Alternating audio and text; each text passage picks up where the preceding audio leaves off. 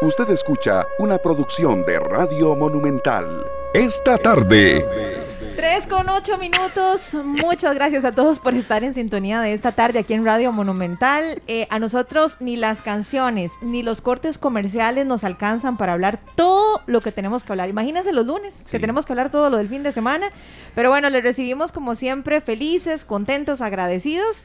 Esta servidora, Luzania Víquez, Sergio Castro y Esteban Arón. ¿Cómo están, compañeros? ¿Qué tal, Lucy? ¿Qué tal, eh, César y Sergio? Muy, muy buenas tardes a todos. Gracias por estar con nosotros cerrando semana. Eh, de verdad, eh, extrañamos cuando por A o por B no podemos hacer programa de transmisiones deportivas. Nunca dejamos de maquinar ideas, de estar con ustedes en contacto, con, con la retribución que nos dan en redes sociales. Y bueno, vamos con un programa muy especial, enmarcado un poco en el Día del Artista Nacional, que es mañana. 20 eh, de agosto, por decreto ejecutivo se creó en el 2000, pero vamos a tener un programa muy especial dedicado a ellos con algunas sorpresas y también, bueno, un bloque muy fuerte eh, sobre noticias, porque ha sido una semana muy noticiosa. Nos sería un gran gusto estar con todos ustedes. Igualmente, igualmente Esteban, Luzania, César y los que nos acompañan, ha sido una semana con fútbol, con tantas cosas interesantes, mientras el país sigue avanzando en muchos aspectos de, se realiza un mundial de fútbol femenino y eso sí, también. Eh, tal vez se nos olvida en algunos momentos del día, ¿verdad? Que está pasando algo muy importante para el deporte costarricense. Sí, qué bonito ver. Eh, sí, el tema de los resultados deportivos es eh, escenario de análisis en otros espacios, hubo cosas buenas, otras muy malas también, muy complicadas.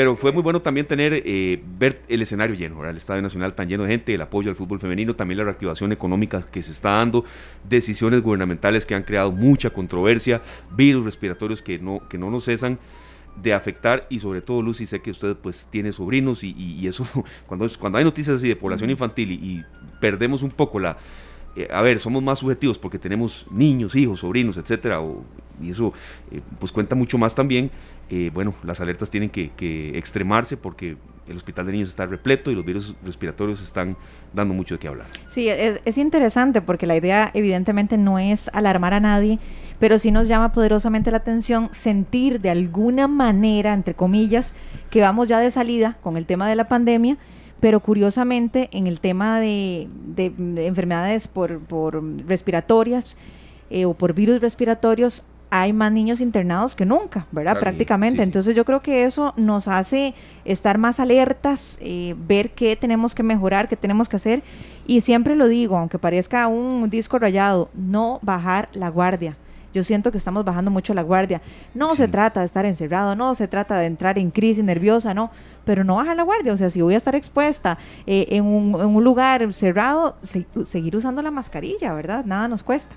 Pero bueno, son de los temas que traemos hoy a colación justamente porque son temas que nos preocupan y que no, pues, no permiten que nos desentendamos definitivamente. Sí. Hace meses tenemos la oportunidad de usarla o no usarla, ¿verdad?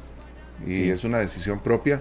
Creo que muchos eh, seguimos utilizando la mascarilla en espacios cerrados, en algunas, en algunas actividades la obviamos y decidimos no utilizarla, y, pero los niños muchas veces las decisiones son nuestras. Correcto. Y ellos están expuestos porque nosotros decidimos, al igual que con nuestra salud, no utilizar la mascarilla, que ellos tampoco. Pero vamos a estar alertas nosotros acá desde esta tarde para compartir también la información que sea pertinente. Sí, claro. Antes de que usted nos ilustre un poco más, eh, ¿qué estamos escuchando en esta primera canción hoy de esta tarde, en este especial que vamos a hacer con respecto al Día del Artista Nacional? Que también en el programa de hoy vamos a tocar otros temas. No sé si ustedes vieron eh, la hermosísima tarde de ayer, un sol radiante, o no sé si estaba en una parte donde llovió, porque en la mayor parte del país fue así, pero ¿cómo le fue con pero fue una tarde espectacular. Y bueno, hoy, al menos aquí por el sector de la Uruca, también pinta muy, muy, muy parecido. De hecho, que ha hecho mucho calor. Bastante. Parece como una tarde de verano.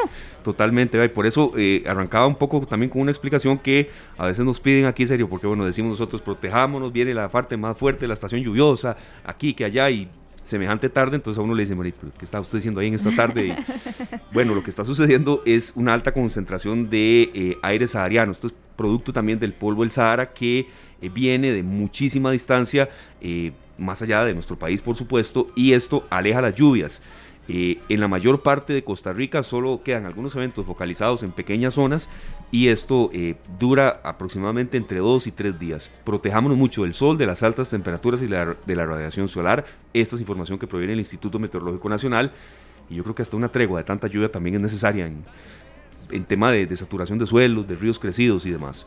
Por supuesto, de hecho hay muchas comunidades que se han visto afectadas, entonces yo siento que esto es un respiro para todos. Sí. Es un respiro para todos y bueno, mm, sigamos haciendo caso, eso sí, ¿verdad? Para eso la Comisión Nacional de Emergencias nos hace ciertos llamados de ciertas comunidades que están en alerta, que deben cuidarse más que otras.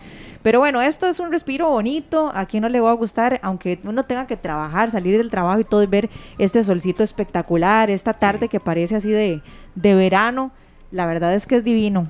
Hasta, hasta aunque haya presa, de verdad que no se le nubla a uno la, felicidad con un tremendo clima. Bueno, con esta canción de Marfil yo no quiero ser, yo no estoy invocando la lluvia, ¿verdad? Ajá, pero ¿qué pasó? como la canción dice, ay, qué calor, parece que va a llover. Bueno, un temazo de, de Isidor Ash, uno de los grandes artistas de nuestra música caribeña, nuestra música popular, que lo tendremos como invitado hoy también. es una de esas sorpresas. Una vez, una vez adelantamos porque eh, un artista que por casi cinco décadas nos ha alegrado eh, pues la vida con su música. Sí, claro. Isidoro Ashi, bueno, esto que usted está mencionando, sería la antesala para hablarles un poco del especial que hemos preparado aquí. Los tres, eh, bueno, los tres en conjunto siempre, con todo el departamento de producción, los compañeros de cabina que, siempre nos ayudan, Pablo Díaz en producción. de verdad que vamos con muchos bríos en, en este cierre de año, en esta tarde. El Día del Artista, sí, a veces la gente cree, Lucy, que es solo o cantantes o, gente que se dedica a la música. No, la esfera es mucho más amplia. Hay desde productores cinematográficos, danza, teatro. Eh, el artista, sí, eh, ha sufrido mucho en los últimos dos años. Y también tiene una vida complicada. A veces la gente cree que es solo un escenario y los aplausos y, listo. Y recoger dinero, no, hombre, ¿qué va? No, yo, yo pienso que más bien muchas veces la ven más, más dura que, que otras personas que tienen otro, otro oficio o incluso otra profesión porque muchos que deciden vivir de esto tienen que tener prácticamente varios trabajos, ¿verdad? Es, una tarea compleja y lamentablemente a veces no, no se paga lo que realmente merecen. Entonces yo siento que es una lucha constante, es una lucha de los propios artistas, de la comunidad en términos generales y también del gobierno, de los, de los esfuerzos que haga el gobierno para que este sector pueda seguir creciendo y vivir del arte, de cualquier tipo de arte, ¿verdad? No nos encasillamos solamente a un pintor o a un cantante, eh, a un músico, no, tenemos que extrapolarlo incluso a, a un productor cinematográfico. Escritores. Escritores, eh, cualquier tipo de arte. Es que cuando hablamos de arte estamos tan, tan amplio, ¿verdad? Nos están recordando ahí también el tema de los que se dedican a las mascaradas, por ejemplo. También. Entonces, todo eso es arte y todo esto eh, engloba el tema del eh, artista nacional, el Día del Artista Nacional, que será mañana sábado 20 de agosto. Y arrancamos precisamente con uno de nuestros invitados, le agradecemos mucho a Héctor Alfaro que esté con nosotros ahí. Eh, esperemos le haya gustado la música de arranque, don Héctor, y, la introducción fue un poco extensa, pero sí queríamos rescatar la labor de ustedes. Héctor Alfaro, productor general de Café Cinema, es un productor cinematográfico costarricense con más de 20 años de experiencia y está con nosotros. ¿Cómo toman esta celebración?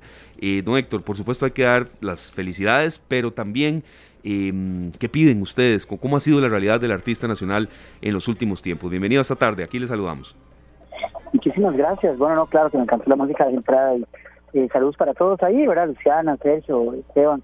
Eh, y bueno, muy contento, la verdad que sí me gusta mucho pues el hecho de que pues estemos, eh, que me permitieran esta participación en la, de la celebración del artista. Creo que en general es un medio muy, muy sacrificado porque sí, como lo decía Luciana ahora, pues significa a veces tener que ver de dónde uno saca la catita porque por el lado artístico pues no le sale entonces es una lucha eterna, ¿verdad? Los que pues soñamos con podernos dedicar a esto nada más y, que nuestros recursos vengan de solo esto, pues es una lucha y, cuesta, ¿no? Ya algunos colegas, por lo menos en el ámbito de la producción cinematográfica, pues lo han logrado, ¿verdad?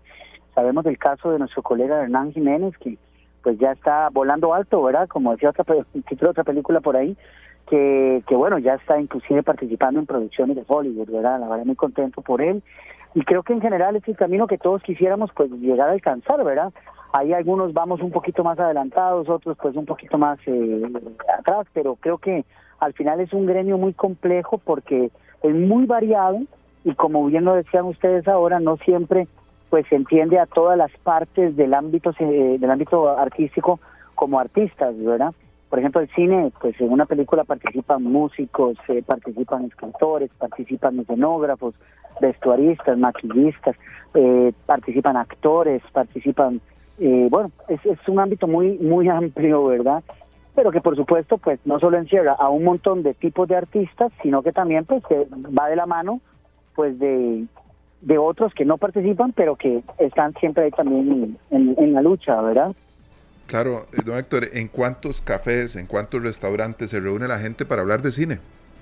Bueno, ya sabe que nuestra empresa, como lo mencionaste al inicio, se llama Café Cinema y es precisamente porque eh, a veces no se tiene la posibilidad de tener pues instalaciones físicas, unas oficinas o algo por el estilo y como bien lo mencionas, tenemos que andar de café en café planeando cómo vamos a hacer eh, nuestra próxima película, qué vamos a hacer, cómo lo vamos a hacer. Nos sentamos a veces en algún en algún restaurantito o una soda a leer el guion, a ver cómo va la cosa. En general es algo muy natural de esta industria y bueno, pero sí, como lo decís vos, en cuanto café o restaurantito o soda, pues no se han gestado montones de las producciones eh, que se han realizado en este país, no solo las mías, las de muchísimos de los colegas también que, que, que están en la lucha, ¿verdad? Don Héctor, ¿qué cree usted que es lo más difícil o lo que a usted a título personal le ha costado más en esta industria aquí en Costa Rica? Porque sabemos que hay muchas cosas buenas, pero hay muchísimas por mejorar. Claro, yo creo que tal vez la más importante de todas es que cuesta entender a, a los sectores artísticos como, como profesionales, ¿verdad? Como una carrera inclusive lo sabe uno desde que chiquitillo estaba uno, ¿verdad? Y me imagino que más de un cantante también le habrá pasado, algún dibujante, ¿verdad? Los, los mismos papás a veces le dicen a uno, ¿verdad? Eh, mira, es que hey, tiene que ser doctor, arquitecto, ingeniero, ¿verdad? Pero estas no se ven tal vez con ese potencial, ¿verdad? Estas profesiones. Sin embargo, son igual de, pues, de, de, complejas y, y, y se requiere de muchísimo compromiso y de muchísima dedicación para lograr sacar las cosas adelante, ¿verdad? Entonces yo siento que a veces ese es el detalle, ¿verdad? Que inclusive al día de hoy me pasa pues a mí que eh, pues a veces uno se presenta como productor cinematográfico, ¿verdad? Y pareciera que es un hobby, ¿verdad? Bueno, y la verdad que lo disfruto tanto que lo considero mi, mi hobby, pero también mi profesión, ¿verdad? Eso tal vez es lo más complejo. Claro, Héctor, es, decir, disfrutará mucho su profesión, pero usted tiene cuentas que pagar cuando va cerrando el mes, equipo que compra. No, no, le entiendo bien cuando, cuando a veces la gente cree que, que cuando uno hace algo que, que ama tanto, como, como sé, los cuatro que estamos aquí, eh, eh, de no, pero uno, uno, tiene cuentas también y, y, mensualidades que atender y, y, ocupa a veces asesoría y ayuda y, aporte estatal también, siendo conscientes de que estamos en etapa de, de, pandemia todavía. Claro que sí.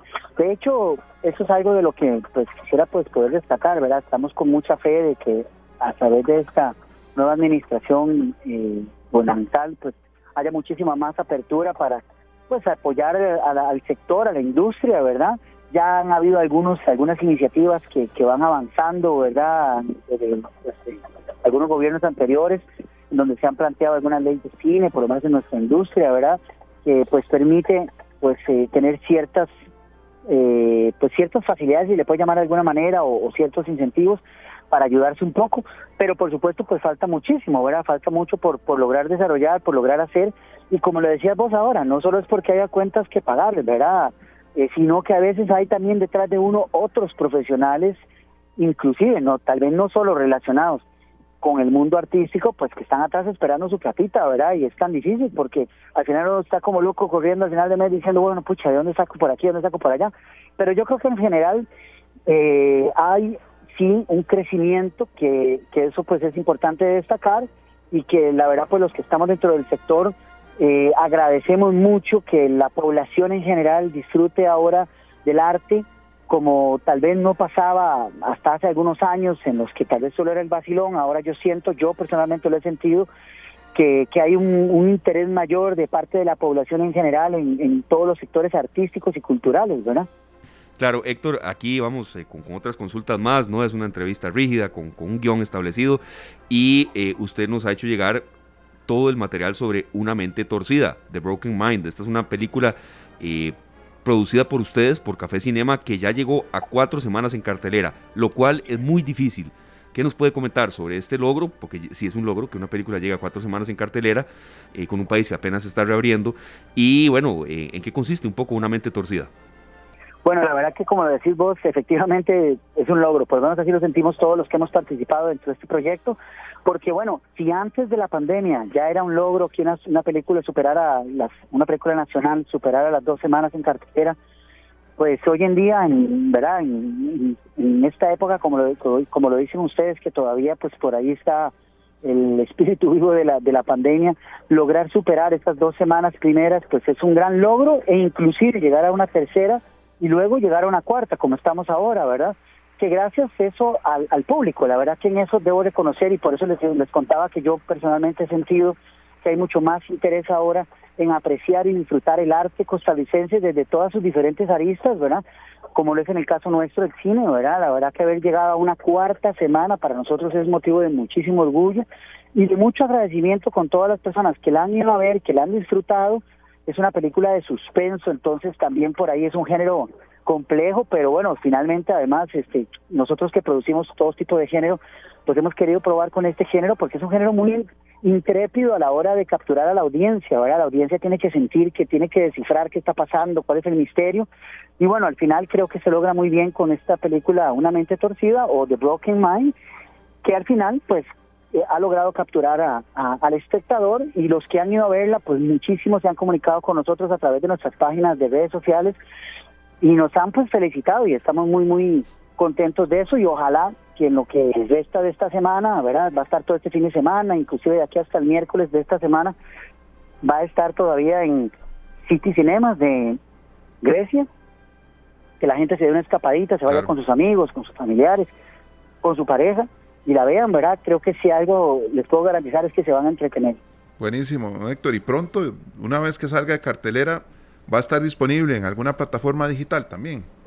Bueno, por el momento todavía no tenemos ninguna opción abierta para eso. Eh, como siempre seguimos en la lucha de ver cómo logramos pues acercarnos a las grandes plataformas. Hay que tomar en cuenta que estas grandes plataformas globalizadas eh, pues ahora no es solo se ve como un territorio, sino que se ve por el mundo y Costa Rica pues finalmente somos un pequeño puntito, entonces cuesta lograr que estas eh, grandes plataformas volteen a vernos, ¿verdad? Ya ya algunos eh, colegas han logrado eso y bueno, seguimos nosotros en la lucha para en algún momento tal vez lograrlo, pero por el momento no tenemos esa posibilidad, así que bueno, en lo que queda de, aquí hasta el miércoles que la gente aproveche ir a verla al cine por lo menos, ¿verdad?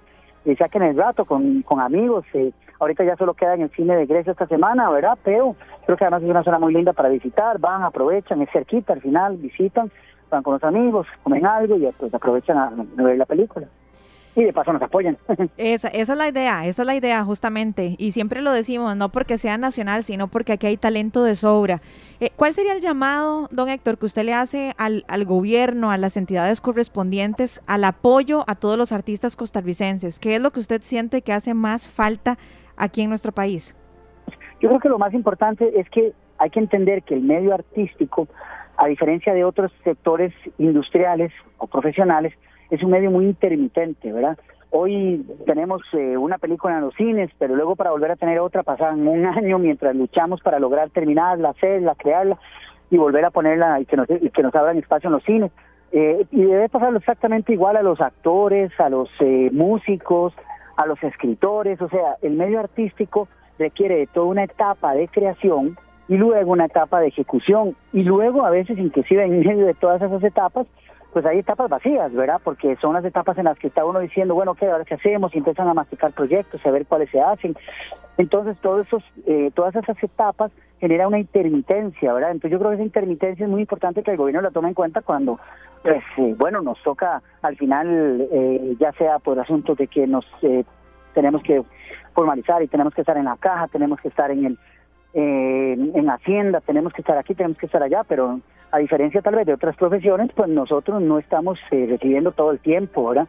Y al no recibir todo el tiempo, pues nos significa a veces tener que estarnos dando de baja en Hacienda o en la caja o en así, y estamos inseguros, una gripa que nos da y no podemos ir al, a, buscar pues un medicamento o algo por el estilo, porque bueno, estamos de baja porque en ese momento lo estamos recibiendo y no tenemos cómo pagar el, el seguro y cosas por el estilo, ¿verdad? Yo creo que en general sería interiorizar muchísimo más estas este sector eh, artístico, ¿verdad? Que tiene pues una intermitencia, que además requiere de muchas veces esos capitales semilla que a los cuales es increíblemente difícil optar, ¿verdad? Imagínate que si uno va a pedir un préstamo al banco para hacer una peli, como en nuestro caso, ni siquiera estamos tipificados, ¿verdad? Cuando está el ejecutivo del banco nos dice, ¿a qué se dedica usted?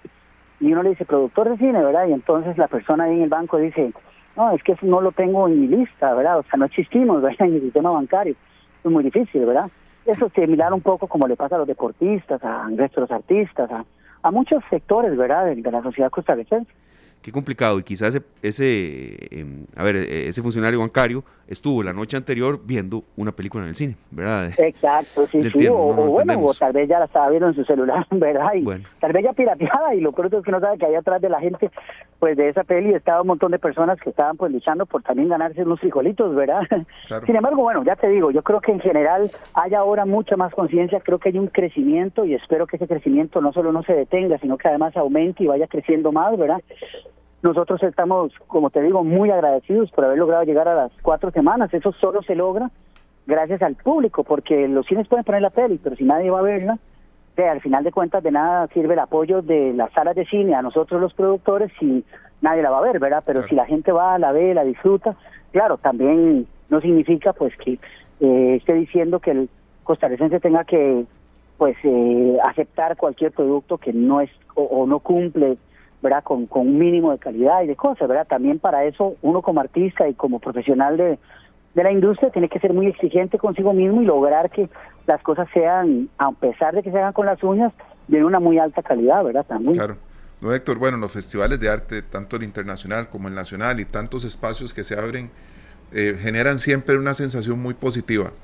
Yo, yo, bueno, he tenido la oportunidad de estar en un lugar en donde hay pintores, donde hay músicos, escritores, actores, y uno ve aquella felicidad cuando se encuentran los artistas, eh, cada quien con su especialidad, cada quien con su, con, su con su arte tan, tan personal.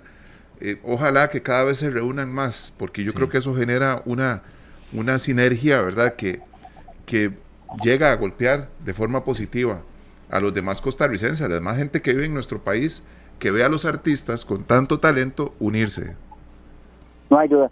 De hecho, aquí ya hay bastantes iniciativas que se han dado y bueno, la verdad que nosotros siempre estamos muy eh, anuentes a seguir apoyando todos estos tipos de iniciativas porque como bien lo decís vos, en la medida en que pues hay unión, el resto de la población se contagia también de esos eh, de, esos, de esas iniciativas artísticas y culturales y por supuesto termina llegando a todos.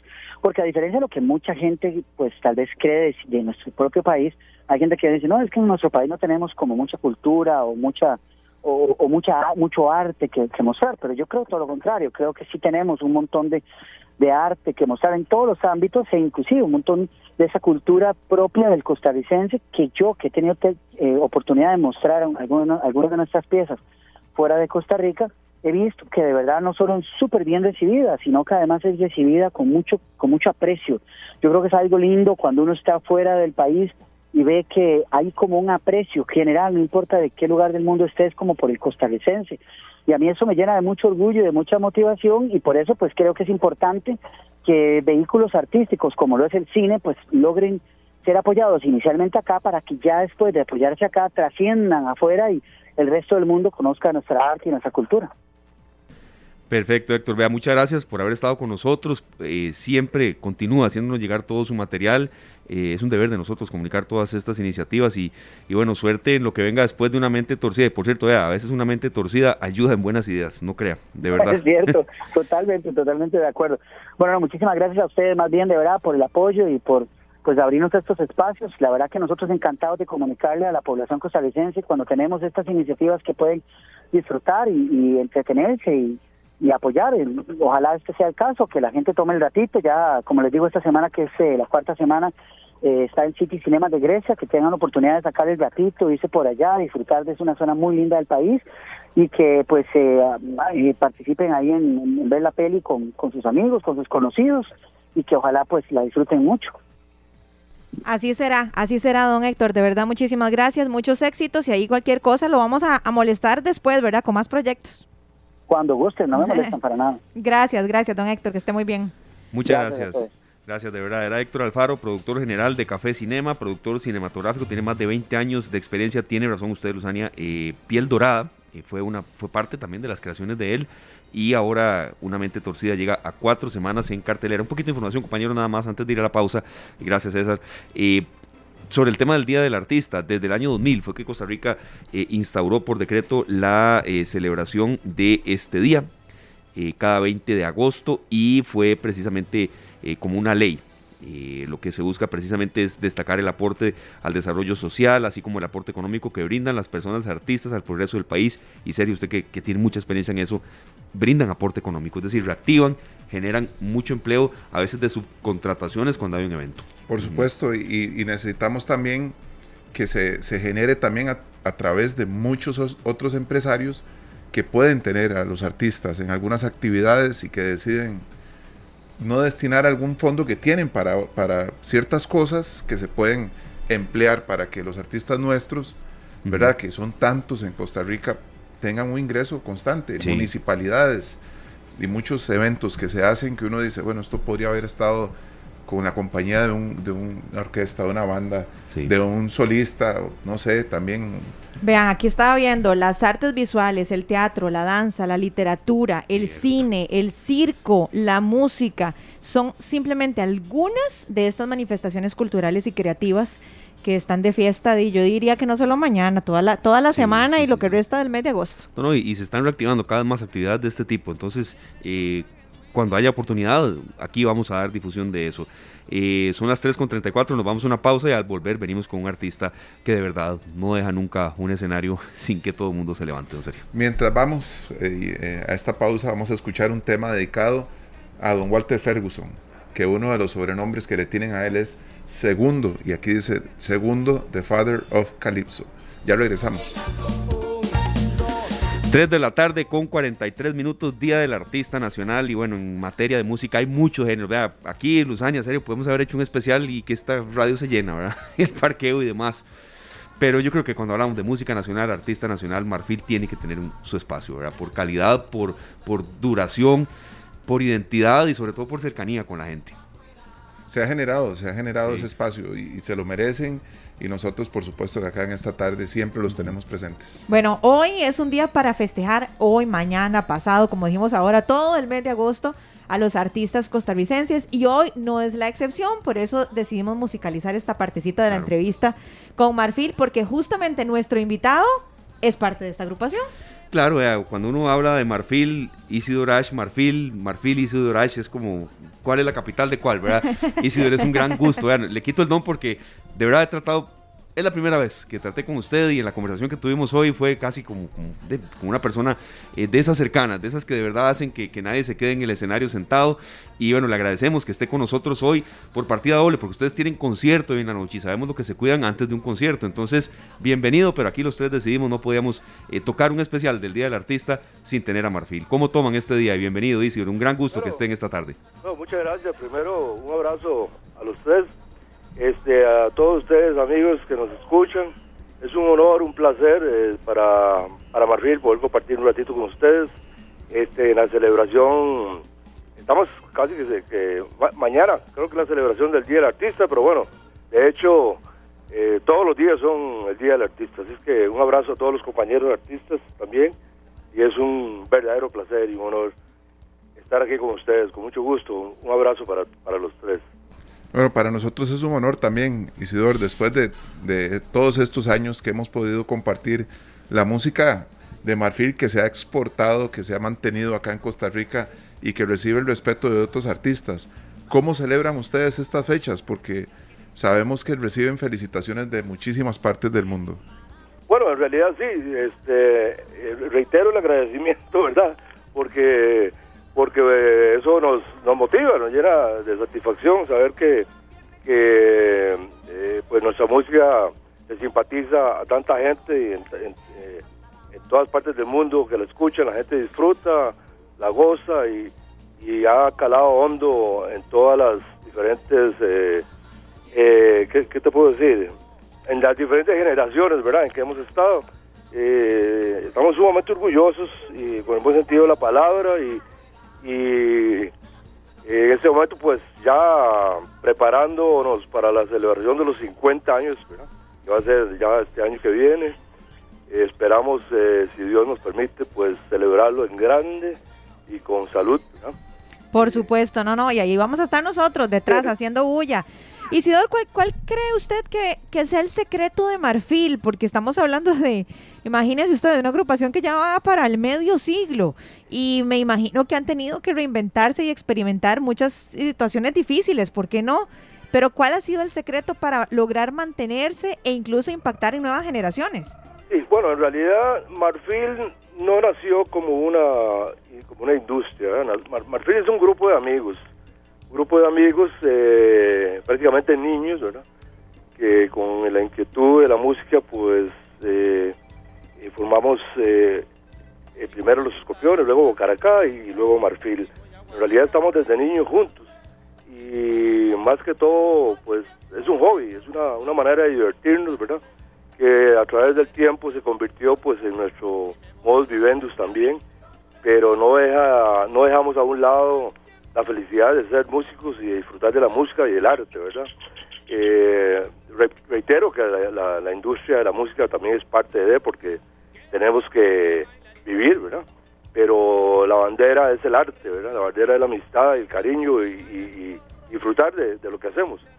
Eh, los problemas son cotidianos, todos los días estamos llenos de problemas, pero la música nos ayuda a superarlos y la música nos ayuda a seguir juntos, ¿verdad? Y, no le tememos, no, no tememos, eh, no le tememos al arte.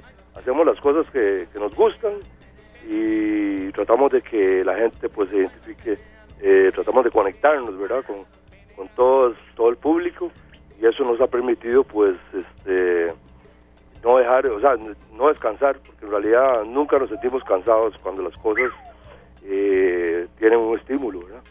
claro. Y entonces, este, un día, me acuerdo que un día paramos un mes y casi nos volvemos locos. Entonces dijimos, pues, bueno, aquí, eh, aquí nos, mejor no paramos nunca eh, hasta que Dios quiera. Disfrutemos de lo que somos y lo que Dios nos permite ser. Y hasta el momento, pues hemos, hemos tenido una vida bien bonita con el arte ¿verdad? y con la música. Y que no deja de ser problemática también, pero bueno, ahora no es momento de hablar de problemas, ahora es momento de celebrar, ¿verdad? De celebrar lo que hemos cosechado y ahí seguimos eh, disfrutando nuestra música, que yo sé que ustedes la disfrutan también, ¿verdad? Eh, yo espero que, las palabras nos las lleve el, viento y que podamos llegar a celebrar los 50 años este, ya para este año que viene.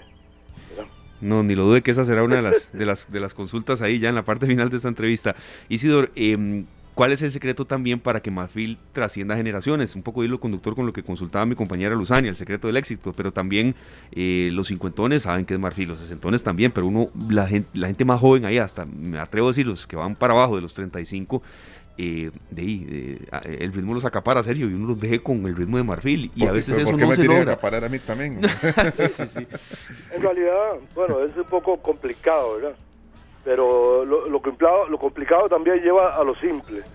Y creo que, reitero, es el, el, cariño, ¿verdad? No es, no es la moda. Eh, en realidad, muy poco tiempo Marfil ha estado de moda y, no vemos la moda como algo que hay que seguir, ¿verdad? Simplemente producimos y hacemos música eh, sintiendo sintiendo lo que hacemos, ¿verdad? Claro. Este, eso pues también le tiene que, llegar a, las personas que la escuchan. Eh, la moda nunca ha sido como el fuerte de nosotros. Sin embargo, bueno, ahí quedan ahí queda la huella de nuestras canciones, ¿verdad? De algunas de ellas y espero que las que vienen también, porque estamos tratando de hacer musiquita nueva para la celebración la celebración grande de esos 50 años, ¿verdad? que espero también que ustedes la reciban con cariño y que lleguen, llegue a, disfrutarlas también, ¿verdad? Claro, Isidor, en, bueno, en la década de los ochentas que estaba el chiqui chiqui, eh, a más no poder, ¿verdad? Claro. Eh, recuerdo que salían canciones como A Comer Mamey de la Pandilla y, otros temas de la banda y todas aquellas orquestas que se juntaban muchas veces en los festivales como los carnavales de Limón. Sí, no, fue una época maravillosa, ¿verdad? Una época lindísima una época que descubrimos este, nuestro sello más popular, nuestro, nuestra música popular realmente, ¿verdad? Nosotros los grupos de la calle, pues no teníamos un sello, no teníamos una, una firma, ¿verdad? Hasta que descubrimos el Chiqui Chiqui, eh, del cual me siento muy contento porque yo yo soy partícipe también de, de, esa corriente, ¿verdad? Claro, y recordamos que en aquella época estaba eso pegadísimo, pero aparecía la salsa y en una de ellas cantando Isidor Ash, que ya venía pegando Menéalo y después Ahorita va a llover. Sí, son canciones que, que, en realidad eh, nos marcan, ¿verdad? Este, ahorita va a llover es un, es, un tema muy interesante, ¿verdad? Es una canción de Leopoldo Fernández, ¿verdad? ¿Recuerdas? De Tres Patines. Claro. Pero eran tres canciones que ellos, eh, de Patines y del Juez, ¿verdad? De que eh, en los programillas esos de, blanco y negro que veíamos en la tele antes, sí. ellos hacían, cantaban pedacillos y yo cogí varios pedacillos de esos y los uní, ¿verdad? Los uní en una sola cosa, ¿verdad? Entonces, en realidad son tres canciones de una. Sí. Y, se me ocurrió que, que, lo mejor que podría hacer es pues, hacer una salsita de esas bien bonitas, ¿verdad? La canción eh, pues fue muy novedosa en, su, en, ese momento. Fue algo que le llegó a todo el mundo y bueno, y terminé, terminé siendo yo cantante salsero también, ¿verdad? Sí, sí, es eh, que... Eh, con el saborcillo limonense que trae uno de nacimiento. Claro, eso no, eso no se quita, ¿verdad?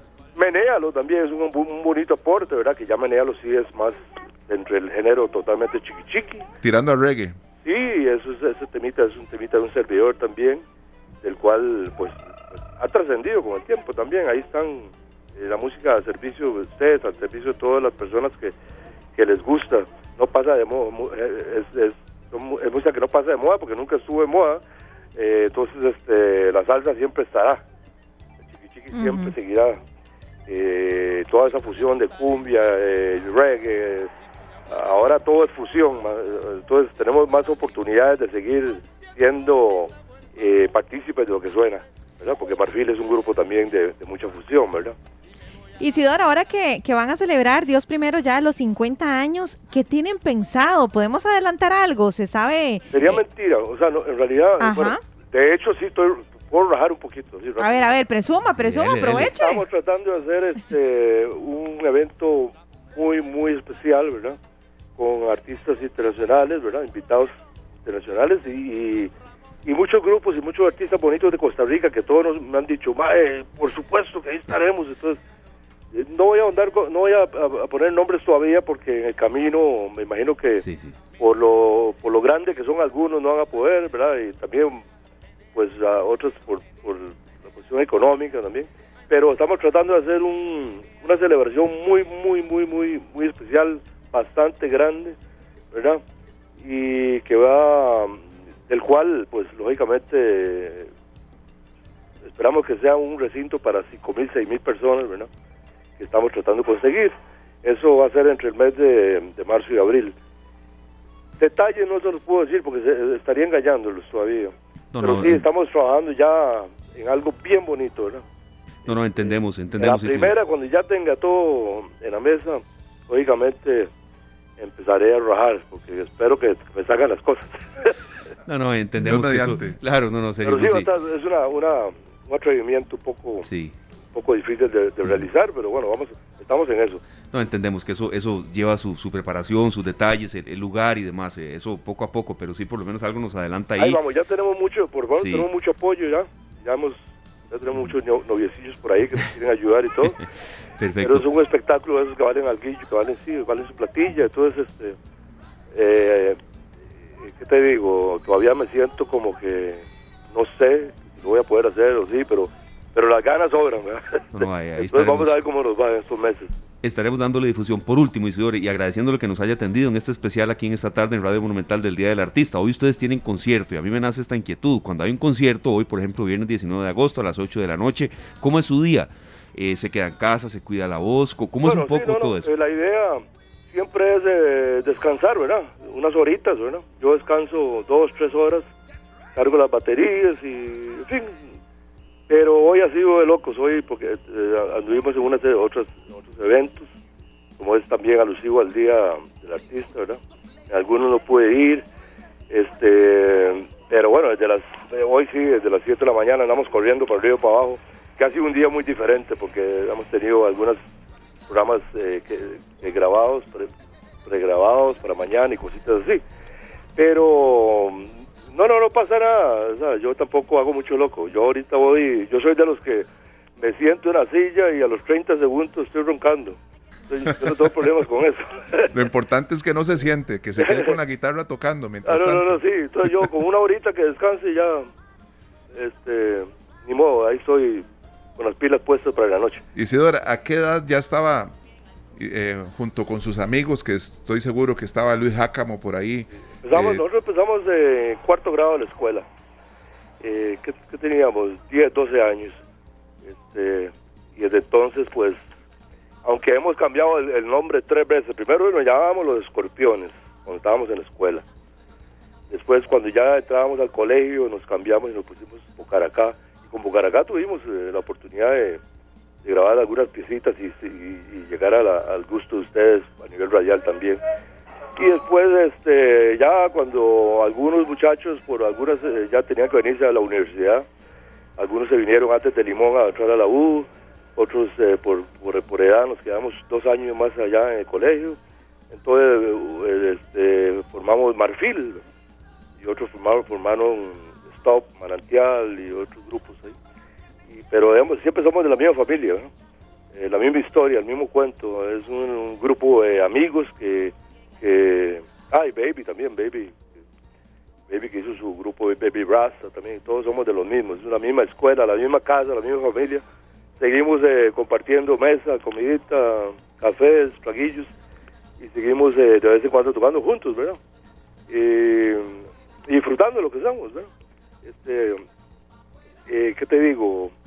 tenemos toda, por eso, por eso, por eso digo que ha sido toda una vida, porque desde que tenemos 10 años hasta el momento, pues hemos podido disfrutar de, de la música, ¿verdad? Y el arte como, como, la, como un sueño. En realidad ha sido muy, muy lindo poder ser, poder, poder ser músico, ¿verdad?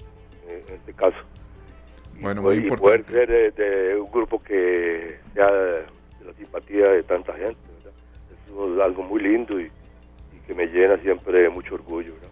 Muchos éxitos, Isidor, porque todavía quedan muchos años. Claro que Bueno, sí. eh, eso eh, eh, que manda es de arriba, pero mientras haya salud y, y podamos, aquí estamos. No hay para dónde agarrar. Así es, así es. Bueno, a seguir trabajando duro y ahí nos invitan entonces al festejo de esos 50 años, Por ¿verdad? favor, por favor. Esperamos la invitación. Todo el mundo va a, ser- va a estar invitado eh, Sí, sí, sí. y, y- y vamos a hacer algo bien bonito, si Dios quiere. Marfil, responsable de que los martes eh, en la mañana mucha gente, incluidos aquí algunos, Ay, qué miedo. ¿eh? ¿se acuerdan? Esos lunes en la noche. Los lunes. Ahora Los vamos a, vamos a estar los miércoles en... oh, ¿Se puede decir? Claro, claro. Vamos a sí. estar todos los miércoles ahora en Blue Martini, eso es en San Rafael de Escazú. Eh, esperamos que ese sea nuestra, nuestra nueva casa ahí, como grupo, eh, que nos- cuando nos quieren ver así, porque la gente siempre pregunta, ¿dónde van a estar? Entonces, entonces, este, escogimos Blue Martini para compartir con ustedes todos los miércoles, ahí los esperamos cuando gusten, ¿verdad? Muchísimas gracias. Isidor, muchas gracias, muchos éxitos y Sí, suerte. eh, un abrazo para todos, Mayo, Claro. eh, muchas gracias por, por la invitación, un honor, como siempre, y saludos y abrazos a todos. Igualmente. Gracias, gracias, hasta luego. No, mucho gusto. el honor es para nosotros escuchar a, claro, escuchar a Isidor Ash, músico, guitarrista, director del grupo Marfil, una agrupación que se acerca a los 50 años. Y vean, compañeros, sí, escuchamos a- a- al corazón de Marfil, pero también en la voz de ellos representados muchos cantantes, artistas que, que hacen eh, lo mejor de sí, de recuperarse en, en un año tan, tan duro como este, todavía después de que, de que la pandemia no se ha ido del todo. Eh, bueno, escogimos a Marfil, no podemos tener toda la gran cantidad de artistas que hay en Costa Rica, pero en la voz de ellos representado el sector del canto también. Sí, sí, sí, bueno, la verdad es que tenemos que diversificar todas las áreas de los artistas y traer su voz aquí a esta tarde. Vamos a escuchar eh, parte del pensamiento de una gran actriz que también es, es productora, bueno, hace de absolutamente todo lo que a ustedes se les ocurra. Ella es Sofía Chaverri y vamos a escuchar también un audio que muy amablemente nos envió. Hola, hola, ¿cómo están? Soy Sofía Chaverri y quiero darle las gracias hoy por el espacio aquí en esta tarde. Eh, yo soy actriz y también soy productora, directora y profesora de teatro. Eh, algunas personas me conocerán por mi trabajo en televisión este, y otras personas por mi trabajo en teatro o en radio. Em, yo debo decir que soy una persona que se considera privilegiada de poder hacer teatro y poder actuar y dedicarme a lo que siempre soñé y hacerlo en mi propio país. Creo que es una bendición eh, y poder ser parte del movimiento artístico y cultural en Costa Rica ha sido lindísimo ver cómo ha ido creciendo, cómo las producciones cada vez son mejores, como a pesar de que no siempre se cuenta con el mejor presupuesto, más bien a veces hay que trabajar con las uñas, este, se trabaja con muchísimo amor, con mucha mística, este, hay muchísimo talento en Costa Rica, hay personas eh, con muchísima creatividad, eh, es lindísimo poder encontrarse con diferentes colegas y poder tener diferentes perspectivas de lo que es el arte escénico. Em, sí, creo que una de las cosas más bonitas o lo bueno de dedicarse al arte escénico en Costa Rica es poder, como les dije antes, formar parte del movimiento artístico y poder también aportar mi grano de arena, mi visión, este, poder también este, producir espectáculos que a mí me parecen eh, importantes, como generar teatro infantil. Este, en, en este momento estoy también haciendo un monólogo dramático que que habla acerca de la violencia de género. Entonces, creo que es bonito poder poder actuar en diferentes espacios. En mi caso, no solo me dedico al teatro comercial, también hago teatro independiente, hago comedia, hago drama. Eh, entonces ha sido muy bonito este, también ver cómo ha crecido la industria audiovisual, cómo cada vez se producen más series em, nacionales, cómo el, apoyo del público ha ido en aumento, cómo la gente se siente identificada con el trabajo que se está haciendo, también cómo se están haciendo cada vez más producciones cinematográficas y han recibido buenas críticas fuera del país. Entonces, todo eso es muy lindo es muy lindo también ver cómo hay personas que se inspiran en otros artistas, en otros colegas, o cómo desde niños ya, ya quieren eh, ser como un artista nacional. Así es que es muy bonito poder ver que hay referentes en el arte a nivel nacional. Este, el sacrificio de ser artista, pues claramente creo que el tiempo que, se, que no se puede estar con la familia, eh, también a veces no se cuentan con, como les decía antes, con el presupuesto que uno quisiera, entonces no siempre el pago es realmente lo que vale el trabajo de los artistas. Em, y pues que desafortunadamente al ser un mercado pequeño, un gremio pequeño que está todavía en crecimiento y en construcción, pues no hay tantas, tanta oferta laboral, entonces la mayoría de los artistas pues tienen que recurrir a otros, eh, a otros fuentes de trabajo, fuentes de empleo, pues para poder este, llevar el sustento a sus casas. Em, yo creo que eh, sí necesitamos más apoyo del gobierno, que haya un Ministerio de Cultura que esté más presente, que apoye realmente al artista y que sintamos que ellos son la voz nuestra, ¿verdad? Sin embargo, creo que para bien y y para mal, pero creo que más para bien, los artistas somos personas sumamente empunchadas que hemos también entendido que tenemos que diversificarnos para poder vivir de lo que hacemos. Así es que, pues no solo actuamos, producimos, trabajamos en la tramoya, hacemos sonido, luces, eh, damos clases. Entonces, pues nada, creo que ese empuje del artista es, eh, es algo que nos mantiene siempre a flote sin embargo, el apoyo del gobierno pues sí debería estar más presente y para eso hay un Ministerio de Cultura que me parece que se debe hacer notar mucho más y estar ahí realmente para el artista y defender sus derechos. Gracias nuevamente por la invitación. Eh, en ocasión de este Día del Artista Nacional, para mí es un privilegio, una bendición y motivo realmente de agradecer poder ser artista en mi país. Muchas gracias por la invitación. Qué lindas palabras, qué lindas palabras. Eh, yo creo que Sofía logró resumir muy bien lo bueno, lo maravilloso de ser artista, pero también reconoció cuáles son las oportunidades de mejora. Yo siento que vamos caminando y eso es, es algo positivo, pero bueno, todavía faltan muchas cosas por hacer para que ojalá los artistas que se han preparado, que igualmente han estudiado y que trabajan arduamente, puedan vivir del arte. Así es, Lucy, serio, estamos escuchando a Sofía Chaverri, actriz de 34 eh, años, muy recordada por algunas obras como Crimen, Shampoo y Tijeras, La Casa de Bernarda Alba, Taxi, La Jaula de las Locas, entre muchas otras.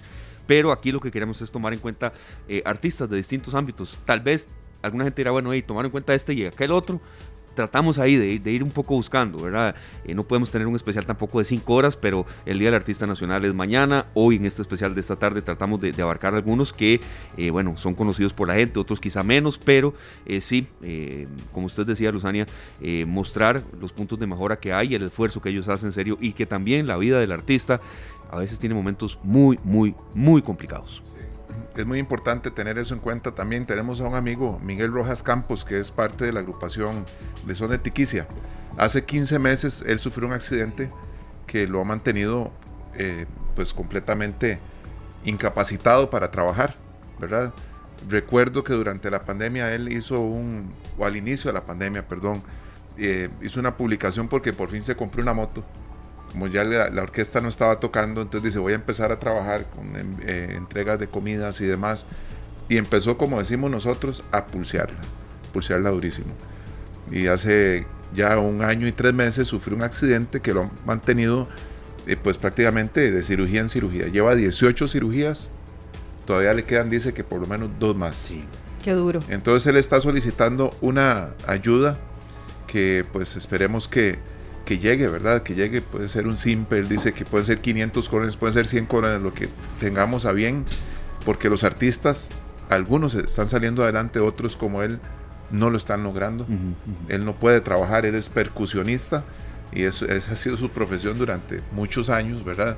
Entonces vamos a compartir su número de teléfono, claro, porque es uno de los artistas que en esta celebración no puede participar. Antes de que usted lo comparta, el, el, gremio de los artistas, sí, habrá alguna división, habrá alguna eh, celo profesional, como en todo, pero es muy solidario. Cuando algo así le pasa a alguno, yo sí he visto que reaccionan entre sí, hay conciertos eh, organizados para tal o cual fin, incluso cuando el país sufre de inundaciones o, situaciones en las que se necesita una mano solidaria, esa es una característica, Lucy, del gremio de los artistas, es solidario con el país y, en ellos mismos también. Yo digo que los de los artistas y de los costarricenses, pero sí, por supuesto, compartamos el, el número de teléfono por si alguien lo tiene a bien de que colaboremos con las personas que más lo necesitan. Claro, 60 60 44 32.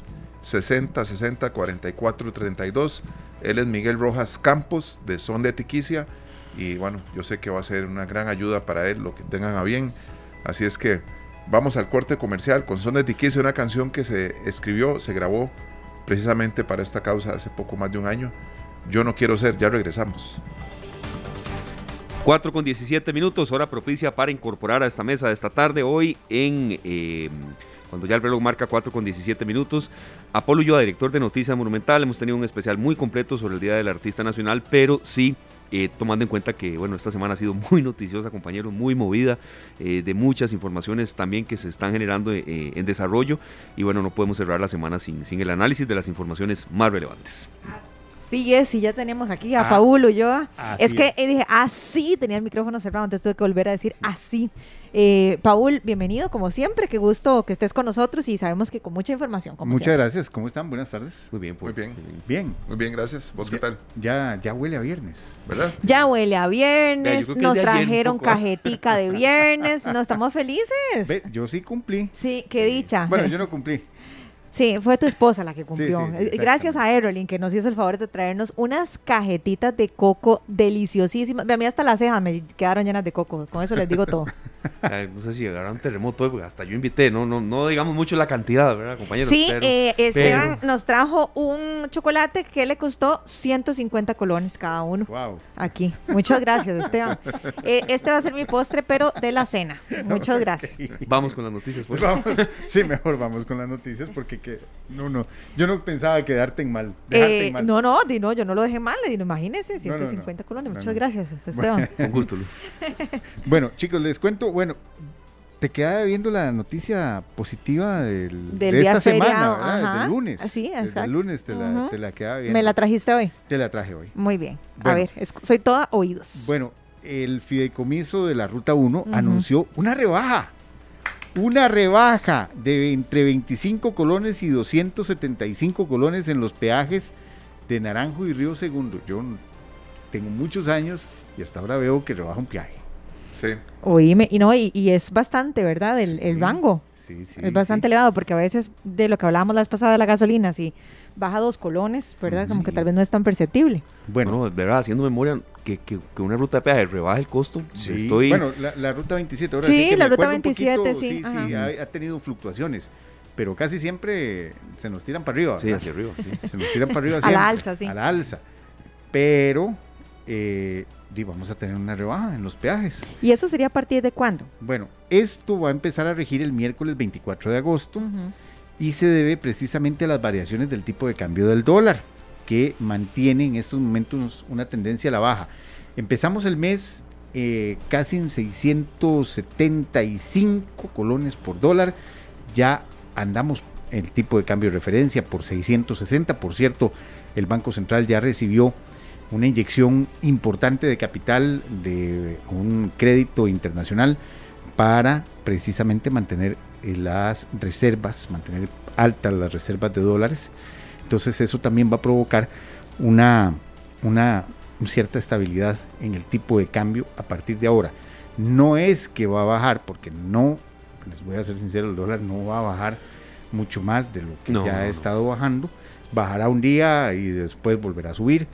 Eh, vienen unas épocas del año en donde también hay una situación de, venta de, en que las empresas necesitan más dólares y por lo tanto esto puede aumentar un poco el tipo de cambio, pero sí, no va a haber fluctuaciones muy fuertes y se van a, a tener las rutas, las, las eh, las reservas de dólares por lo menos un poco más estables para hacerle frente a esta situación. Pues alejándome mucho de, tal vez de la opinión eh, científica de un economista que se olvide la gente de hacer el cálculo hacia los 600, ¿verdad? A veces, oh, ¿verdad? Porque, porque eso pasaba hace un tiempo. Y podrá haber bajas, pero no muchas como para eso. Exactamente. No, no, yo incluso no me atrevería a decir que, hay, que va a bajar de 660 a 655, así a lo mucho. Más bien, yo creo que vamos a tener que empezar a calcular. Cada vez que usted calcula el dólar en 660, de 665 para arriba un poquito. Pero ya olvidémonos de que el dólar vale 500 pesos, como decías vos a principio de año, ¿verdad? olvidémonos.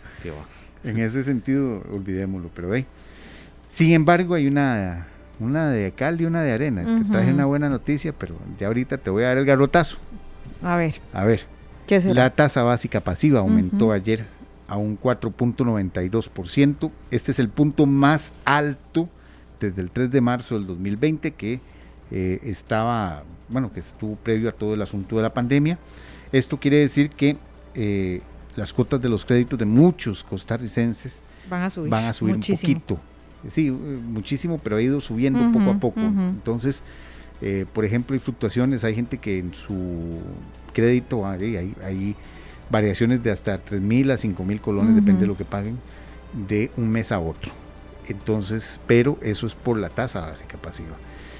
La, este, esta situación sí se mantendrá al alza durante los próximos meses. Recordemos que mucho de esta situación se debe a la, a la, a la, a la economía internacional, a la contracción internacional, eh, incluso en Estados Unidos también están, están dando variaciones en las tasas de interés. Así que, por un lado, el tipo de cambio vamos a estar un poquito más estables, pero por el otro, por el otro, las tasas, las tasas de los créditos siguen al alza. De hecho que la vez pasada les, les cuento una, una anécdota rápida. La vez pasada estaba hablando con un amigo que él hizo su préstamo en colones precisamente porque hace unos años había hecho un préstamo para una casa en dólares y le fue muy mal. Entonces esta vez dijo, no voy a hacerlo en colones. Y estaba conversando con él la semana pasada y estaba en crisis porque me estaba contando de que por la inflación y por toda la situación internacional, él ha venido viendo como en los últimos seis meses se ha incrementado, pero me enseñó el Excel y yo casi me infarto también porque no estamos hablando de cinco mil pesos. O sea, sí le aumentó muchísimo. Obviamente el préstamo de él es por una casa, ¿verdad? No estamos hablando de, un, vehículo o algo así. Pero sí, todo esto, bueno, va a tender a, subir un poquitito. Así que a preparar el bolsillo y tal vez cada vez que hacemos nuestro presupuesto, yo siento que es mejor irnos un poquitito más arriba para que estas situaciones no nos, no nos frenen en seco, digámoslo así, porque de aquí no se le va a salir de las manos. Sí, Lucy, y el caso de él puede ser el de muchos. sí, y, y, de verdad él estaba preocupado porque es que me enseñó y me dijo, es que Lucy, no estoy hablando de cinco mil pesos. Y claro, cuando me enseñó yo, yo no, a mí me pasa eso y yo le tengo que regalar la casa al banco de una vez porque, porque sí está rudo. Sí, es que si ya empezamos variaciones de, un mes a otro, te puede variar así, pero ya si empezamos a ver la acumulación de, con todo el asunto de la pandemia, algunos bancos que no dieron algún tipo de beneficio eh, o que crearon créditos hijo, por decirlo así, créditos para unificar, unificar o para más bien para garantizarse que lo que no pagaste durante la pandemia, bueno, eso te lo van a cobrar por otro lado. Eh, todos esos, eh, todo eso, bueno, ahorita se está reflejando realmente en el tipo de, en, las tasas, en las tasas de interés y en los créditos. Y si como vos decís, armas una tabla de Excel y empezás a ver mm, lo que ha variado mes a mes, mes a mes, mes a mes, bueno, ya ahí, ya ahí se siente pesado, ¿verdad? Completamente. Es, también eh, fuerte este, estos incrementos de los últimos días. Una noticia que nos llama mucho la atención, que nos tiene muy y que lo hemos estado eh, hablando y lo que siempre les digo, bueno, nosotros hablamos, hablamos, hablamos, reiteramos y a veces reiteramos demasiado, cansamos al público con algunos temas, pero es que eh, parece que la gente no entiende. Sí, sí, vea, serio, aquí nos, nos alarmistas nos decían a veces y y uno entiende un poco a la gente, un poco. Sí, lo que pasa es que necesitamos estar reiterando. Reiterando. ¿Y qué es esto? Bueno, incluso ya hoy, esta tarde, la UNICEF y la Organización Panamericana de la Salud pidieron a las familias resguardar la salud de los niños. Esto por el aumento de las hospitalizaciones en el Hospital Nacional de Niños por infecciones respiratorias. Estamos, eh, el Hospital Nacional de Niños está completamente saturado en las camas de cuidado crítico. Entonces, eh, ya la, Organización Mundial de la Salud, la, Organización Panamericana de la Salud y la UNICEF, este, este brazo de las Naciones Unidas, están pidiendo a las familias que, resguarden la salud de los niños.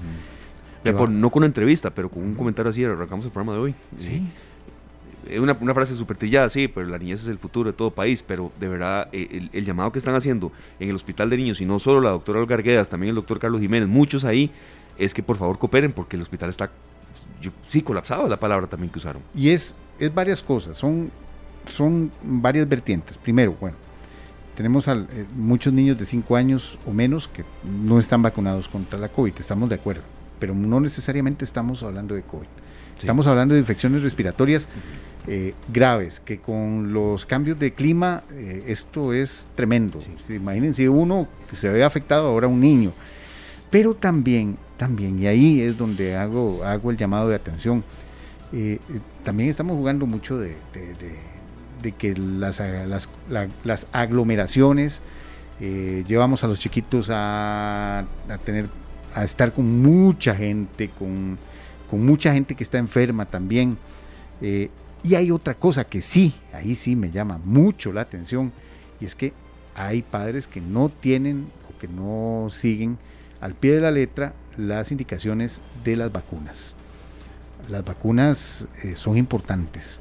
Hay gente, no solo la de la COVID, no, estoy hablando solo de la COVID, hay vacunas que hay que poner siempre en fechas específicas. hay que ser estrictos como padres en el asunto de las, de las fechas y de los tiempos de las vacunas. Y también la vacuna contra la influenza. La vacuna, y véanlo así, eh, se está organizando que a partir de este fin de semana haya eh, vacunaciones fuertes en los estadios. estadios Bueno, eh, nuestro sistema de salud protege a los niños menores de 6 años de, para que se vacunen contra la influenza contra la influenza estacional, contra esos fuertes resfríos que, provocan todo esto. Miren, es nada más de ir mm, y de ir al centro de salud y ahí, ahí le ponen la vacuna. Entonces, no es que no hay vacunas, no es que no tenemos la herramienta, sí la tenemos. Lo que pasa es que también hay padres que, que o, no, o no creen en esas cosas o sencillamente lo dejan todo para después. Y no, en este momento estamos en una situación crítica. las cifras, las cifras lo están mostrando, no solo lo estamos diciendo acá en, esta tarde, así que yo creo que esto es una, una alerta para que abramos los ojos y para que actuemos ayer, de verdad que sí. Sí, entonces ya es necesario, es necesario actuar de una vez por todas con este asunto de la y bajar esa incidencia que se está presentando en, eh, en, en el hospital de niños, bajar de una vez esa incidencia y cuidar a nuestros niños. Es que yo no sé, bueno. No, no, ve Paul, el toro de la doctora Olga director del Hospital de Niños, que ha estado muchas veces acá y siempre nos atiende con, con, mucha amabilidad, siempre es como muy maternal, a ver, no digo que no obviamente ni científico, no, no, para nada, pero ya las últimas veces que la he escuchado ya es casi como de... Es un eh, ruego. Sí, básicamente eso es lo que quería llegar, así como un ruego, como, como por favor ayúdenos, no, no damos más. Y yo creo que, y yo creo que, y voy a sonar muy pesado en esto, puña, es la salud de nuestros hijos, no creo que nadie tenga que rogar por ella. Sí.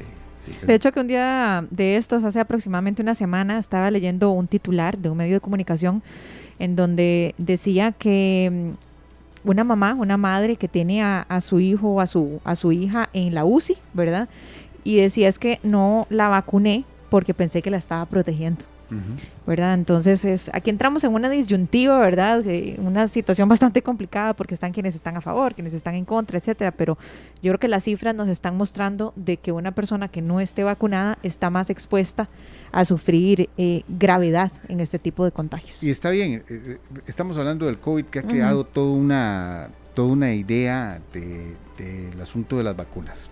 Bueno, está bien, te compro el asunto de la vacuna del COVID, que vos tenés miedo de que los de las reacciones que tenés. Eh, eh, no debería ser así, no debería ser así. Pero hay vacunas, hay vacunas que no se están, que se están desperdiciando. Sí, las de la influenza, por ejemplo. Las de la influenza, por ejemplo. Entonces, bueno, y ahí eh, que son, son vacunas que son parte del cuadro básico que se viene dando desde hace cualquier cantidad de años y que se ha garantizado y se ha visto que protegen a nuestros niños. Así es, así es. Estamos, Paul. No sé si había algo más que compartir. No, no. Por el momento. Hoy a las 7, entonces. Hoy a las 7 de la noche. Los esperamos con más noticias aquí en, Monumental. Perfecto. ahí estaremos entonces en sintonía. muchas, gracias. gracias. por la sorpresa también, Paul, y permanezca en sintonía. Sergio nos va a decir con qué vamos a cerrar hoy un programa de verdad que hemos preparado con mucho esmero y sobre todo también teniendo en cuenta que es viernes, pero que también la información no se detiene y que bueno, eh, a veces eh, hay que tener un arco iris en un programa de radio. Vamos al corte ahorita y regresamos con una entrevista del cantautor salvadoreño Álvaro Torres. ¡Wow! Mm. ¡Qué bien! El 3 de septiembre se presenta en el Merico Salazar y lo tuvimos unos minutos en una entrevista muy interesante. Así es que ya regresamos. Es la voz romántica por excelencia de Centroamérica, ¿verdad? claro. Es, un, es, referente. Es, el compositor de la canción Ella, ese gran éxito de Gaviota. exacto. Sí, sí, eso. Y se le llama, entre otras denominaciones, el último romántico. Entre unas de las Entre unas, exactamente. exacto. Vos sabés ahora que me acordaste, me, acabo de acordar de otro eh, ícono latinoamericano, pero que hoy estaría de cumpleaños, cumpliría 77 años. ¿Quién? Sandro. Sandro. Sandro. Sandro de América cumpliría hoy 77 años. Y, marcó un, un, un, un ícono Murió joven, Sandro. Murió hace 12 años. Sí, murió hace 65 años, ¿verdad? Exacto, murió hace 12 años, murió en el 2010. Eh, y fue una, muerte muy lamentable, muy, muy, muy... Eh, eh, ¿Cómo se...? Muy, muy sentida en toda Latinoamérica.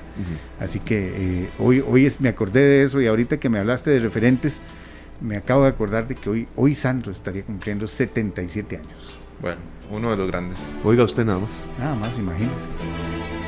Por ese palpitar. Por ese palpitar. 4 con 35 minutos, bueno, y cerramos con una sorpresa, Sergio, eh, esta tarde de viernes. Álvaro Torres, cantautor y compositor salvadoreño, que precisamente conversa con nosotros acá en esta tarde eh, sobre sus retos, su música, su legado, su futuro y también su presente. Lo escuchamos acá en esta tarde y de verdad gracias a todos por estar con nosotros.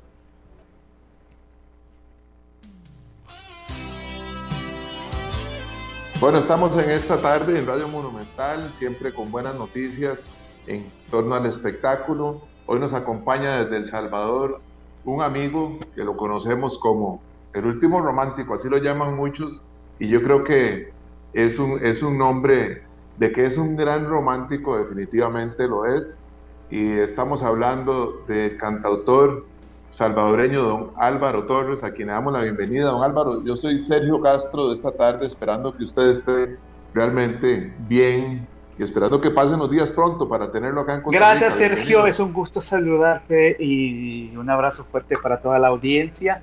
Esperando que, bueno, estén disfrutando de todo lo que les rodea y viviendo un buen momento en la vida, porque todos los momentos de la vida son buenos. Claro que sí, y tenemos que hacer los mejores, ¿verdad? Exactamente. Y con música, mucho más. Y con, y con buena música, que es lo más importante. Nosotros estamos acostumbrados a que las canciones de don Álvaro Torres nos lleguen al alma, nos llegan al alma. Yo tengo mis preferidas y todavía no las voy a nombrar. Pero ¿qué ha pasado en estos años? ¿Qué ha pasado en estos años? El tema de la pandemia pues nos dejó en pausa a todos. ¿Cómo ha pasado estos años, don Álvaro? Pues bueno, eh, cosas buenas y cosas malas, obviamente. A mí me, me dio duro el COVID en noviembre del año pasado. Afortunadamente salí avanti, eh, todos estuvimos eh, contagiados, positivos, pero al que más le pegó fuerte fue a mí y mi familia, ¿no? Tanto que el mismo día de Acción de Gracias, en noviembre del año pasado, estuve aislado, no pude ver ningún trocito de pavo, ni de gallina, ni de nada en la cena, así que Pero nada, gracias a Dios, al Supremo Creador de todo, aquí estamos listos para volver a Costa Rica, a Tiquicia la Bella, para cantarles todas mis canciones. Eso es maravilloso, eso es maravilloso. Nosotros hemos podido seguir esta carrera muchos años ya, pero este, vamos a ver, vamos a poner a, todos en, con la información correcta. El, el sábado 3 de septiembre, sábado 3 de septiembre, en el Teatro Melico Salazar, se presenta don Álvaro Torres. Las puertas se abren a las 7 de la noche, así es que ustedes pueden empezar ya a organizarse porque es una noche una velada especial en nuestro Teatro Melico Salazar. Don Álvaro, ¿qué representa para usted presentarse en este lugar? Bueno, es un lugar que me gusta mucho, es un teatro histórico. Ah, por allá han pasado tantos artistas y tan grandes y es un honor poder eh, cantar sobre ese escenario y contar con un público maravilloso como el de Costa Rica. Eh, llevo pues como siempre toda la pasión, todo el gusto que siento de cantar, todas mis canciones mi banda que me respalda. Y pues yo creo que vamos a pasar un, par de horas maravillosas con música romántica y apasionada. Eso sería, este, va a ser fabuloso y nos, nos tiene don Álvaro Torres acostumbrados a eso. El último concierto que se dio acá fue en un hotel. Yo estuve por ahí y la pasé de verdad que espectacular. Sabemos que en esta ocasión va a ser así también. También, claro, porque es que eh, el, uno, el artista puede poner el, 50% y el resto lo pone el público, realmente la emoción. Eh, el artista, eh, alguien, alguien de los grandes artistas, escuché decirlo una vez, que uno es como una página en blanco y el público es que él escribe sobre esa página en blanco. Así que cada encuentro con el público es una nueva página que ellos escriben y para la misma historia del artista y de cada uno de los que asisten a un concierto.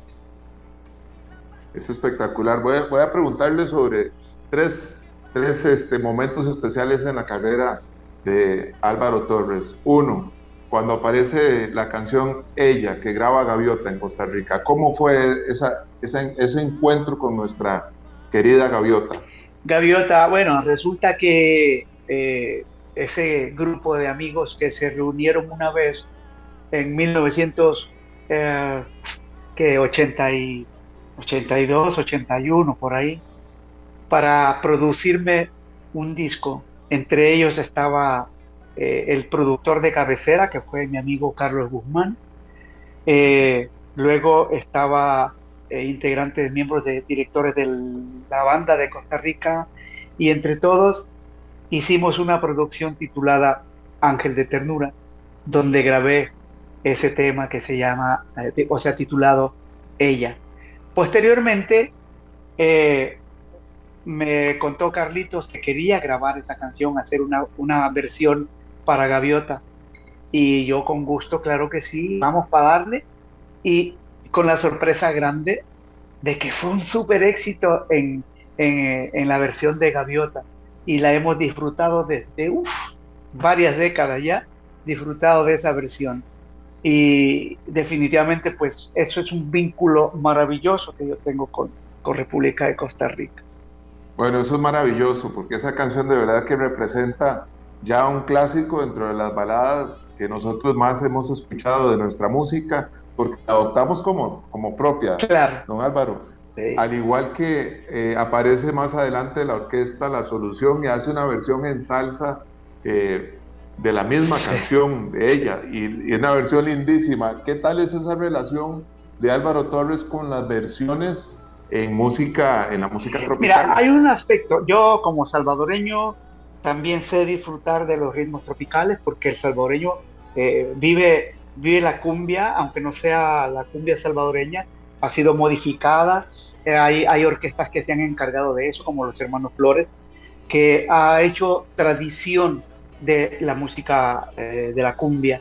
Entonces hemos crecido con, ese, con esa cadencia y, y, y, de hecho este, pues soy muy familiarizado con, con estas versiones de salsa, de cumbia y eh, eso en primer lugar.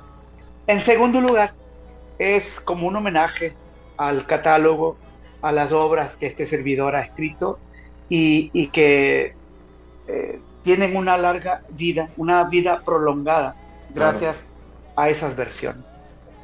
Bueno, maravilloso. Otro artista que quiero nombrar, que sé que representó también un momento muy especial, bueno, ya ella no nos, no nos acompaña, es Selena. Cuando ustedes graban Buenos Amigos, ese fue un encuentro maravilloso. Los que seguíamos y hemos seguido la carrera de Álvaro Torres por tantos años, escuchamos esa canción, yo al menos en aquella época no sabía quién era Selena Quintanilla y, me impactó la canción. Eh, ¿Qué representa este tema en la carrera de Álvaro Torres? Bueno, eh, en primer lugar, ha sido una gran oportunidad para, de alguna manera, corresponder a, a, a, momentos que me han regalado otros artistas, como en el caso claro. de Marisela, que fue mi madrina de lanzamiento en la República de México con el tema claro. Mi amor por ti. Luego yo hice un, un, trabajo con Tatiana de México, que también fue otra puertecita, otro, otro caminito que, que avanzamos en la República Mexicana. Posteriormente conocí a, a la esposa de eh, Oscar de la Hoya, actual esposa de Oscar de la Hoya. Eh, su nombre es, eh, ay Dios mío, se me fue el nombre. Eh, y bueno, el tema es una canción muy linda que se llama Estaremos Juntos. Mili Correger, Mili Correger. Y, y por ahí mismo salió la oportunidad de conocer a Selena, ella, como bien dices tú, no era conocida todavía, aunque tenía su éxito en el mercado, por llamarlo así, eh, Tex-Mex, ¿no? Claro. Entonces, la, la, idea de la compañía era sacarla de, de, su núcleo y poder exponerla al, al, lado internacional. Y cuando yo la conocí, pues tuve la idea de, terminar una canción que tenía uh, com, eh, comenzada por ahí. La terminé, la presenté y, pedí eh, al, al, presidente de la compañía, el, para quien yo grababa en ese entonces, que me permitiera hacer esta, esta este trabajo con, con esta chica que yo acababa de conocer y claro. escuchar. Y entonces lo hicimos el proyecto y con la ah, el resultado maravilloso que digamos en Chile, Puerto Rico, en el mismo México y en Estados Unidos. Y fue una experiencia maravillosa que me dio la oportunidad de devolver un poco, de corresponder un poco a lo que otros, eh, Maricela, en que es el caso concreto, había hecho por mí. No, y, y, todas estas canciones que ha nombrado, estos duetos han sido fabulosos y sé que están ahí en un lugar especial dentro de la discografía de don Álvaro Torres. Y ya cerrando el capítulo de estas colaboraciones, porque aquí este artista que voy a nombrar, eh, yo tengo un disco de él y me acuerdo que en una parte decía, estas canciones no se las voy a dar a nadie, estas son mías, las quiero grabar yo, no son para ningún artista, y logró un éxito con uno de sus temas. Sin embargo, lo que muchos tal vez no, no relacionan es a Rudy Pérez con la producción y con, y con la composición y todo esto que le ha podido entregar a otros artistas. Y hoy, bueno, sabemos que ya en febrero se estrenó esta canción y que pues esperamos que acá también se convierta en un gran éxito, ¿verdad?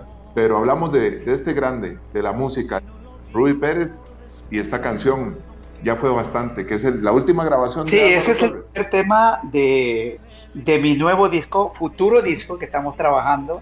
Vamos a paso lento porque vamos escogiendo bien las canciones, pero el maestro Rudy Pérez es, es eh, cubano-americano.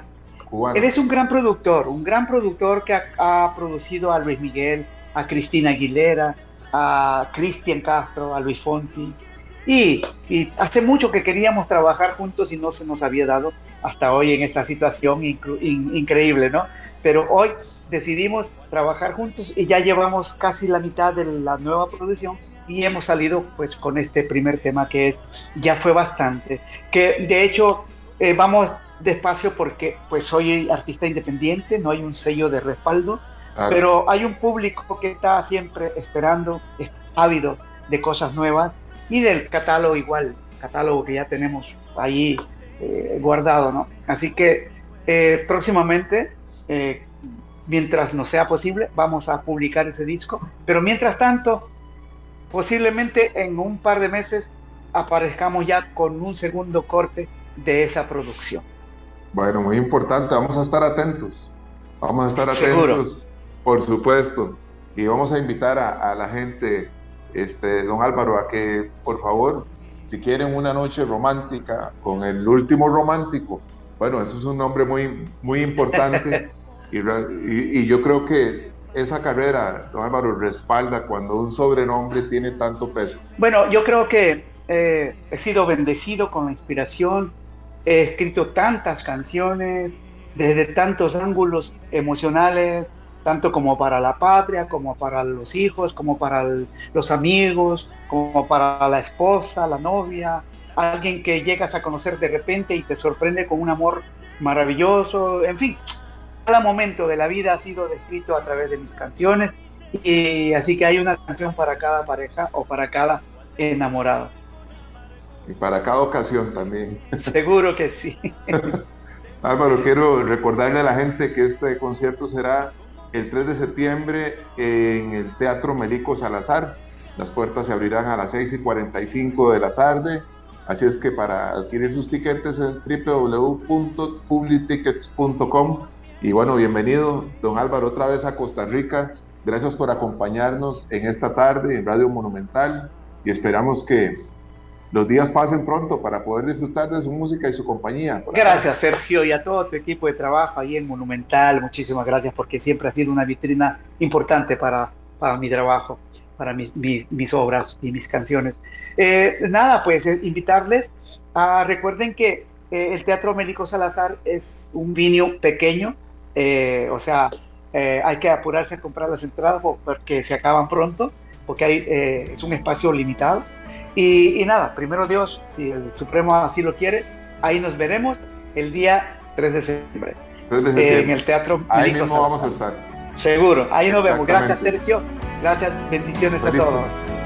Qué buena suerte he tenido en conocerte y más aún te hayas fiado de mí. En las 4 con 50 minutos escuchábamos a este gran cantautor salvadoreño, don Álvaro Torres. Sí, Sergio, Luzania, eh, gracias a César y también a los que colaboraron en esta producción. Eh, de verdad, este cantautor y compositor eh, salvadoreño de 68 años, preguntaba Lucy la edad, 68 años tiene, rescato sobre todo su humildad, su don de gente y cómo también ha tenido que sortear complicaciones propias de esta época. ¿verdad? Le, tocó, feo el COVID, así, usando palabras muy llanas.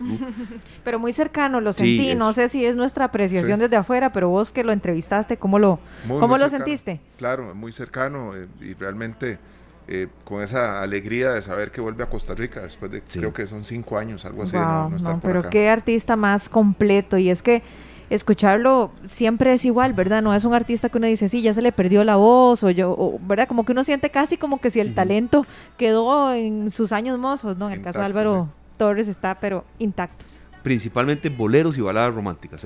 principalmente, sí, principalmente. Bueno, y vamos a tener sorpresas, compañeros, la próxima semana. Así que todos los amigos que nos están escuchando, que les gusta Álvaro Torres, estén pendientes porque tendremos sorpresas. Buenísimo. Nos revisamos un poco, serio, perdón, Lucy. Eh, pop latino también. Eh, le entra un poco, pero es sobre todo esas otras dos. Exactamente, aparte de que muchas de sus canciones han sido versionadas en, música cumbia, salsa, merengue. entiendo. Bueno, muy contento, ¿verdad, compañeros, de haber llegado al final de una semana muy intensa de trabajo, preparando mucho para la que viene y agradeciéndoles a ustedes dos, a los compañeros que hoy eh, nos han apoyado en este especial del Día del Artista Nacional. No podemos dejar de lado ese llamado que hacía Paul. La semana que viene volveremos con otros especialistas. Dejaremos a los, del Hospital de Niños porque están con demasiado trabajo. Eh, no podemos dejar de lado ese tema, el virus respiratorio y muchos otros también que están colapsando ese centro de salud intentando poner nuestro granito de arena para que eso se solucione un poco más. Por supuesto, así será. Los esperamos el lunes, Dios mediante, en nuestro horario habitual, a las 3 de la tarde, de 3 a 5. Así que ojalá que lo agenden, que no nos fallen, porque necesitamos que ustedes estén ahí, detrás de su radio, detrás del teléfono, donde sea que nos escuchen, para nosotros poder seguir haciendo este trabajo que hacemos con tanto cariño. Bueno, esta canción le ha tocado al mismo Álvaro Torres corregir a la gente, decirle, sí es mía, esta canción ah. sí es mía, ustedes no lo crean. Eso le pasa a muchos, ¿verdad? Sí, que se apropian. Porque es que la canción en salsa se convirtió en un éxito enorme, entonces nadie pues le creía que era de él. que la canción fuese de él. Pero nos vamos con Maelo Ruiz, te va a doler, esa es una canción de Álvaro Torres que van a escuchar en ese concierto. Feliz tarde, gracias. Que la pasen bien, feliz fin. Este programa fue una producción de Radio Monumental.